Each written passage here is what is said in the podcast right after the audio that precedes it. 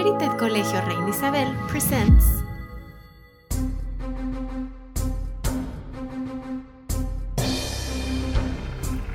Hello, welcome everybody. My name is Monserrat Pacheco, and today we will be talking to you about the topic piracy in the Caribbean. And by we will be, I mean me and my two companions, Julia Moite and Ambar de la Torre. Hello, my name is Julia, and to start to make things clear, we need to mention that a lot of history about piracy is based on legends and very little fact. So we are going to clear up those misconceptions. To get started, Julia, what is it? Mm, well, in our modern times, we associate piracy with the unauthorized reproduction of other people's work. Another definition is simple hijacking. But within this topic, we will explain the hijacking of ships that transported merchandise and wool at sea during the 17th and 18th centuries. Long story short, criminals who attack and steal ships. Yes, exactly. And besides, piracy was attractive to poor sailors because it offered them the opportunity to take more control of their lives. Piracy offered them not only the chance to get rich quickly, but also a rare chance to wield some degree of powers over others. Wow, that's very peculiar, but at the same time, these were very corrupt actions because the majority were paid by higher ranked people to steal the wealth of others. Yes, they were normally paid by monarchs a quantity of money for them to get a ship and crew. Then they'd set sail and rob anything that is or could be valuable. After that, they kept a portion of the things they had stolen and gave the rest to the person who hired them to do it. This period of piracy that we will talk about took place during the colonization of the Americas and the world by European nations. Therefore, many treasures and riches were exchanged and transported across oceans, and there was a lot of competition. They also knew that the Spanish ships, known as galleons, began to sail back to Europe, and they were full of valuable cargo that they could not resist. And it was due to the large number of attacks that the galleons were forced to sail fast with armed vessels for safety. Isn't that fascinating? Yes, I find it interesting. The battle between them must have been dangerous. But, well, you two have already talked about very amusing topics about piracy in the Caribbean. Now it's my turn.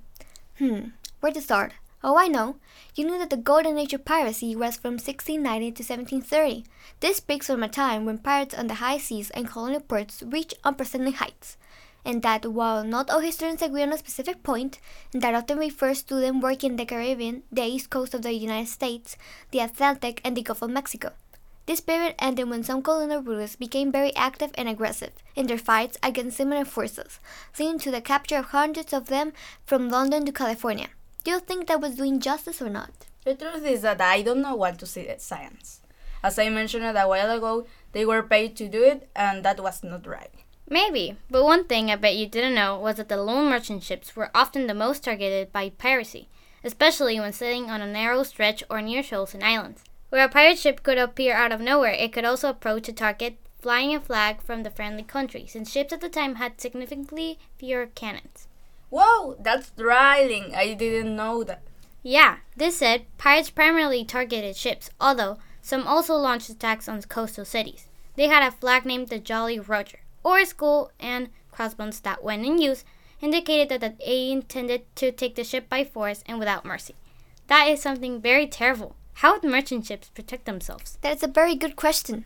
Yeah, they normally came from European continents mostly from Britain, Spain, the Netherlands, Portugal, and France.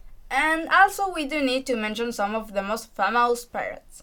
Some of them were Edward Teach, Jean David Nau, Jack Rackham, Bartholomew Roberts Greaves, and Henry Jennings. And they must have had some sort of stronghold, didn't they? Yes, indeed. As some of the best known were Port Royal, which during the Golden Age of piracy stood as one of the most popular ports of call for thieves and pirates of all kinds. Tortuga is also one. This was a rocky island that served as one of the main strongholds for motley crew of adventurers, thieves, runaway slaves who preyed on Spanish treasure ships in the Caribbean. New Providence is the last we will mention today. It wasn't long before it became a popular stopover for cruisers and vacationers. The island of New Providence was known as the main nest for them.